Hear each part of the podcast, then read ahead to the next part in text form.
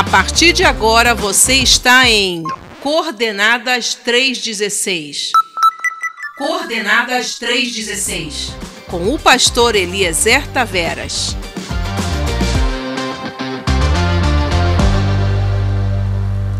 Olá, querido, querida companheiro, companheira de viagem. Que alegria que estamos juntos mais uma vez aqui em Coordenadas 316, onde você é sempre lembrado que Deus ama você.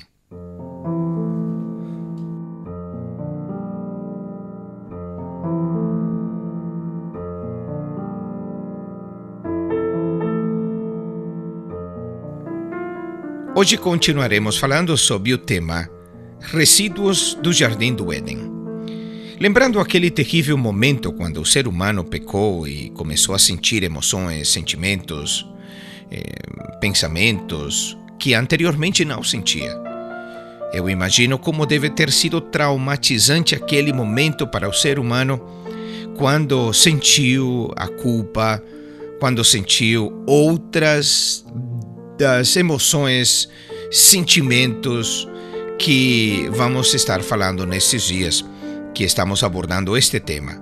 Resíduos do Jardim do Éden. E resíduos por quê?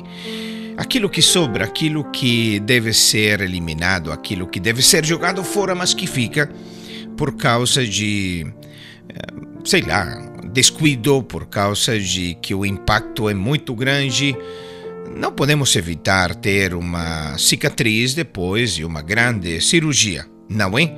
Então eu acredito que assim também acontece na alma, que ela recebe um impacto muito grande e que guarda certos resíduos. Assim eu acredito que aconteceu com o ser humano a partir daquele momento quando caiu no pecado. Eu creio que estas coisas que aconteceram ali foram guardadas, impregnadas na alma do ser humano e foi passando de geração a geração. É por isto que estas coisas continuam. Falamos no programa anterior da culpa. A culpa terrível que é esse fardo pesado que muitas pessoas levam durante anos. Culpa pelo fracasso, culpa pelo pecado, culpa pelos erros, culpa pelos erros dos outros, como falávamos até ao ponto de sentirem culpa de ter sido eh, abusados, de ter sido violados. Por quê? Já explicávamos um exemplo, né? O sistema nervoso do ser humano pode ser voluntário, mas há também o sistema nervoso involuntário, aquele que você não pode controlar e que a pessoa que está sendo violada eh, reage involuntariamente sentindo prazer e depois se sente culpada porque isso aconteceu e ela, entre aspas, colaborou com o abuso. Não é verdade, não é assim, essa é uma culpabilidade ilegítima, da qual, se for o seu caso, você deve se liberar. Mas existem outros tipos de culpas. Por exemplo, culpas e que os pais se separaram. Imagina. Mas é assim, os jovens sentem culpas, pensando: foi por mim, foi porque eu cheguei aqui e atrapalhei a vida deles e eles ficaram muito carregados de emocionalmente, economicamente, enfim. N situações que levam as pessoas a se sentirem culpadas. E já tratamos isso no programa anterior para que você se livre dessa culpa de uma vez. Para isto, Deus tem dado provisão e é Jesus. Sim, Jesus que morreu na cruz para lhe livrar de toda culpa. A palavra do Senhor nos diz no livro de Isaías que o Senhor carregou nele todas as nossas iniquidades. Assim que, se você crê em Jesus, creia também que ele levou os seus pecados. Mas vamos continuar agora. Vamos a outras duas ou talvez três dessas emoções, desses resíduos que ficaram na mente, na alma do ser humano. E para o tema de hoje, nós não temos escolhido Gênesis capítulo 3, mas temos ido ao livro de Esdras. Vamos no livro de Esdras, capítulo 9, versículo 6. Este será uma das nossas coordenadas hoje. Meu Deus, estou por demais envergonhado e humilhado para levantar o rosto diante de ti, meu Deus, porque os nossos pecados cobrem a nossa cabeça e a nossa culpa sobe até os céus. Neste capítulo 9 do livro de Esdras, Esdras está orando, está falando com Deus e está dizendo a Deus: Deus, eu não posso nem sequer levantar o meu rosto diante de ti devido à vergonha. Devido à vergonha. E também interessante que ele fala da culpa, da culpa sua, da culpa do seu povo. Ele se sentia verdadeiramente envergonhado. E muitas pessoas se sentem assim também. Se sentem que não podem levantar o rosto. Vergonha do passado, vergonha do fracasso, vergonha de si mesmos. Por vergonha, muitos chegam ao extremo até de cometer suicídio, porque não foram capazes de encarar os olhos de sua família após um fracasso pessoas que estavam muito bem na vida, mas algo aconteceu e agora se sentem envergonhados. Eu me lembro quando houve aquele problema da, da famosa bolha que estourou, a bolha imobiliária nos Estados Unidos, que várias pessoas que eram ricos, milionários, perderam tudo e, por vergonha, provavelmente se suicidaram. Não conseguiam encarar o rosto a condenação, um olhar de, de, de decepção dos seus sócios, dos seus clientes, da família, e optaram pelo mais terrível que uma pessoa pode optar. Tudo por causa da vergonha. Para algumas pessoas, isto provavelmente não é um problema. Mas acredite, há muitas pessoas que sofrem da vergonha. Há muitas pessoas que foram envergonhados quando jovens, que foram envergonhados em algum momento das suas vidas e este resíduo ficou ali. E é por isso que são tímidos, é por isso que temem falar com outros, conhecer pessoas novas. E imagine o freio, o obstáculo que isto eh, representa na vida deles. É por isto que é necessário a estas pessoas lhe dizer: olha, Deus quer curar a tua ferida. Deus quer tirar você dessa vergonha. Você não será mais envergonhado. E eu vou para outra porção da Bíblia. Estou buscando por aqui uma porção que o livro de Isaías no, nos dá uma porção bem bonita a respeito de uma posição que toma o profeta. Está no capítulo 50, versículo 7. Ele diz: Porque o Senhor, o soberano, me ajuda, não serei constrangido. Outra versão diz: Não serei envergonhado. Mas por que não serei envergonhado? Porque o Senhor, o soberano, me ajuda. Olha, Deus está contigo para te fortalecer, para te ajudar. E você tem que fazer, então, como o profeta diz que ele faria, nesse mesmo versículo. Ele disse: Por isso eu me opus firme, como uma dura rocha, e sei que não ficarei decepcionado. Esta é a posição certa você se afirmar, ficar de pé como uma dura rocha, porque Deus está contigo e você, meu irmão, minha irmã, não será mais envergonhado.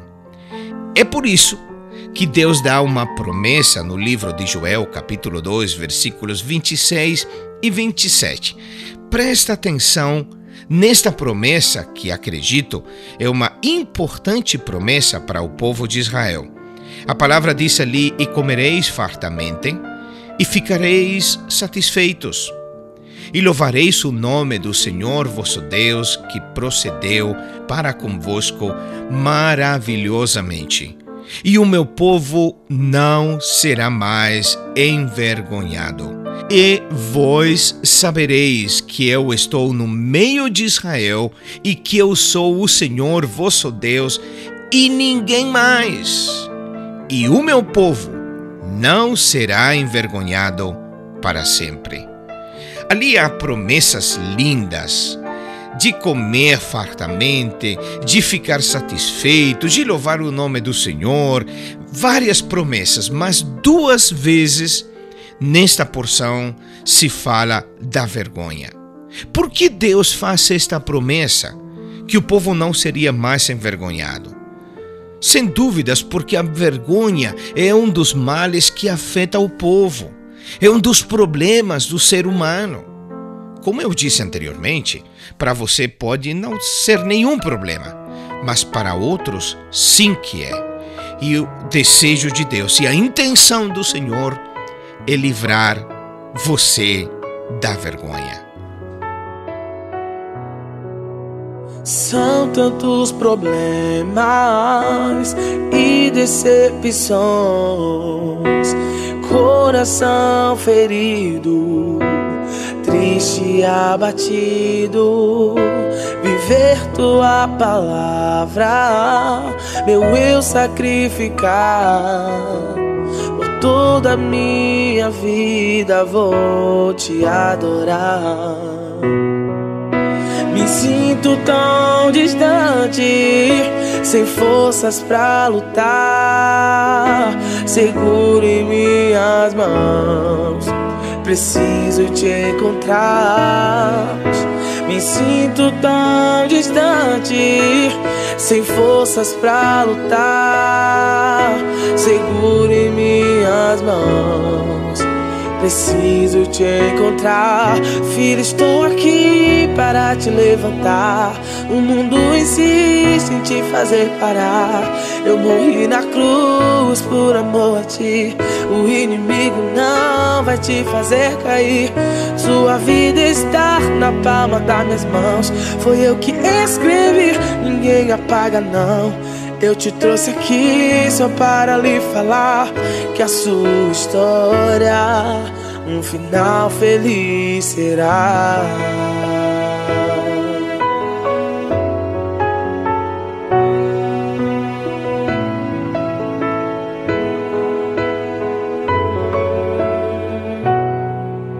São tantos problemas e decepções, coração ferido, triste abatido. Viver tua palavra, meu eu sacrificar. Por toda a minha vida vou te adorar. Me sinto tão distante, sem forças pra lutar. Seguro em minhas mãos, preciso te encontrar. Me sinto tão distante, sem forças pra lutar. Seguro em minhas mãos, preciso te encontrar. Filho, estou aqui para te levantar. O mundo insiste em te fazer parar. Eu morri na cruz por amor a ti. O inimigo não vai te fazer cair. Sua vida está na palma das minhas mãos. Foi eu que escrevi, ninguém apaga, não. Eu te trouxe aqui só para lhe falar que a sua história um final feliz terá. Final feliz terá.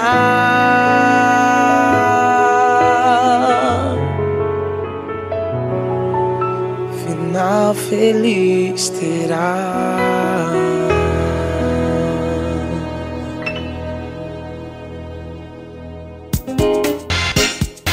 Você está em Coordenadas 316 as coordenadas do amor de Deus. Está escrito. Porque de tal maneira amou Deus ao mundo que deu seu Filho unigênito, para que todo aquele que nele crê não pereça, mas têm a vida eterna. Quando Adão e Eva pecaram lá no jardim do Éden, imediatamente sentiram vergonha. A Bíblia diz que eles descobriram que estavam nus. Anteriormente, na inocência, isto não lhes preocupava, mas agora tudo tinha mudado. Agora começaram a sentir não somente a vergonha, mas também outros sentimentos que nunca experimentaram. A vergonha que vem se lastrando desde então e que vem afetando a muitas pessoas. Espero que, se este tem sido o seu problema, o dia de hoje você encontre uma saída para ele. Agora, queremos falar também de outros dos resíduos do Jardim do Éden, e para isso nós vamos, sim, a Gênesis, capítulo 3, versículo 12. Disse o homem: Foi a mulher que me deste por companheira, que me deu do fruto da árvore e eu comi. Aqui está. Outros dos terríveis resíduos do jardim do Éden: a irresponsabilidade. O homem não quis assumir a responsabilidade do seu erro e procurou culpar a sua esposa, procurou culpar inclusive a Deus, porque disse para Deus: A que tu me deste, querendo dizer: a culpa é sua, a culpa é sua por me dar essa mulher. E ali ficou o resíduo da irresponsabilidade. E como consequência da irresponsabilidade, hoje temos centenas, dezenas de milhares de meninas grávidas, de filhos que não conhecem os seus pais, temos o aborto, temos uma série de coisas e situações como consequência, como produto da irresponsabilidade do ser humano. O homem que culpa aos outros, que busca sempre um culpado e nunca olha para si mesmo para reconhecer os seus erros. É por isso que os índices de divórcio estão como estão. É por isso que o homicídio está como está. É por isso que acidentes acontecem na estrada por pessoas, por condutores irresponsáveis que tomam, que bebem antes de dirigir e você já sabe. Depois sai na notícia um acidente que cobrou a vida de uma pessoa. Tudo por causa da irresponsabilidade. É interessante que muitos anos depois, quando Jesus Cristo veio, ele assumiu a responsabilidade. O primeiro Adão foi irresponsável.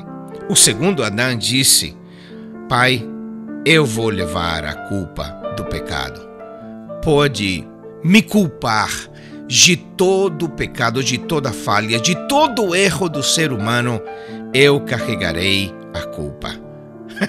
ele deu ele verdadeiramente deu uma, um, um, um exemplo do que é verdadeiramente responsabilidade. Ou que nós sejamos responsáveis como foi Jesus. Ou que nós pudéssemos assumir o compromisso e a responsabilidade que assumiu Jesus. E eu digo compromisso porque quando a gente é responsável, a gente também assume compromisso compromisso que vai muito mais além do que boas intenções e que promessas de eu vou fazer. Não, o compromisso vai muito mais. É uma tarefa contínua, momento a momento. É mais do que tentar.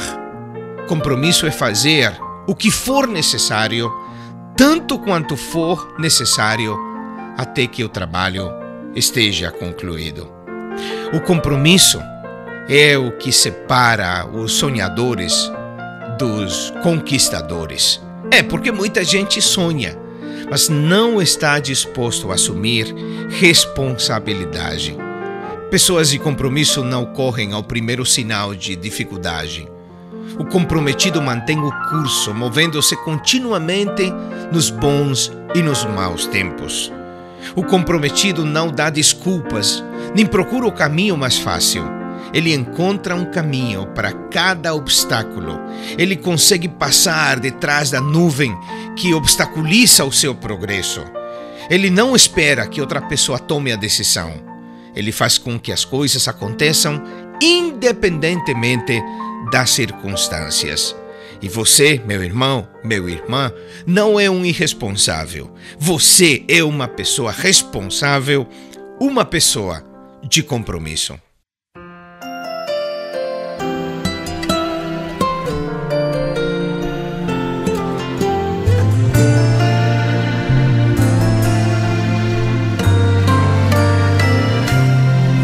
Posso brincar, brincar de ser juiz. Não posso julgar, melhor ser aprendiz. O meu dever é ajudar aquele que caiu, é fechar os olhos e orar por quem não viu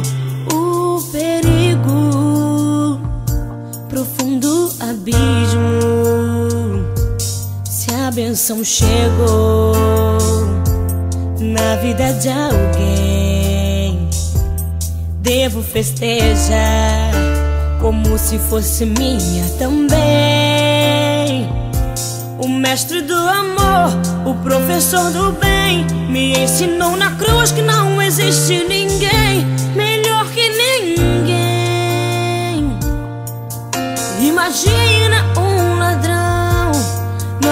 última hora ir pro paraíso.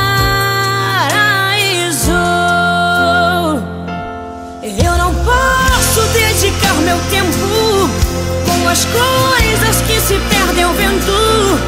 Eu preciso imitar Jesus.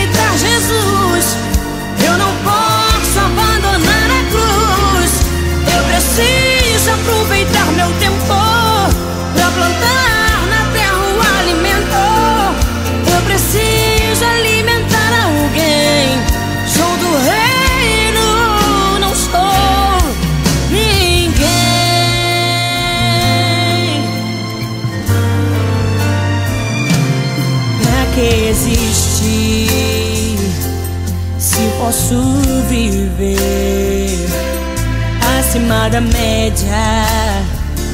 Meu melhor não vou reter.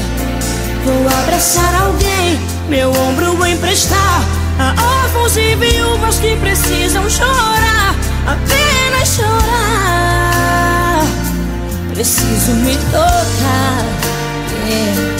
Se a benção chegou na vida de alguém.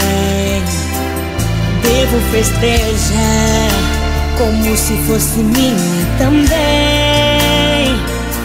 O mestre do amor, o professor. Foi assim que o Senhor, Criador dos céus e da terra, ali na cruz nos ensinou que não existe ninguém melhor do que ninguém. Ali na cruz, ele perdoou aquele ladrão que pediu para ele se lembrar dele quando estivesse em seu reino. E eu imagino quantas vezes aquele homem foi esquecido. Esquecido nas festas de Natal, nos aniversários, esquecido de ser convidado porque a família talvez tinha vergonha dele. Sim, sentia vergonha dele. E aquele homem estava ali na cruz se sentindo culpado, se sentindo se sentindo condenado, embora o outro estava amaldiçoando a Jesus e a todo mundo, porque ele sim, ele sim que se justificava a si mesmo. Ele sim que chegou ali na cruz, provavelmente dando desculpas de que ele estava ali por causa do, dos erros dos outros e não por si mesmo. Não, mas aquele ladrão, aquele ladrão que encontrou misericórdia, ele sim que reconheceu o seu erro dizendo que Jesus estava ali injustamente e disse para o seu companheiro, que eu acredito que era: Nós estamos aqui justamente. A gente seria capaz de reconhecer isso. A gente seria capaz de reconhecer que estamos na condição, na situação que estamos, pelos nossos erros, pela nossa própria culpabilidade. Deveria ser assim, meu amigo. Deveria ser assim, minha amiga, para nós darmos um passo verdadeiramente rumo à solução dos nossos problemas. Sejam pessoais, sejam no casamento, em muitas áreas da nossa vida, as coisas se resolveriam se nós assumíssemos devidamente a responsabilidade. Bom, fica aí essa palavra para você o dia de hoje. Quero mais uma vez te agradecer pela tua sintonia e te convidar a continuar conosco aqui em Coordenadas 316. Um forte abraço.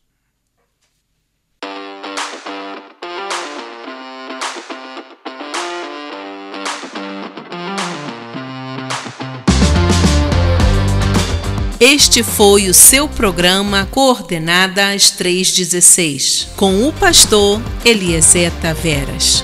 Esperamos você nas próximas coordenadas.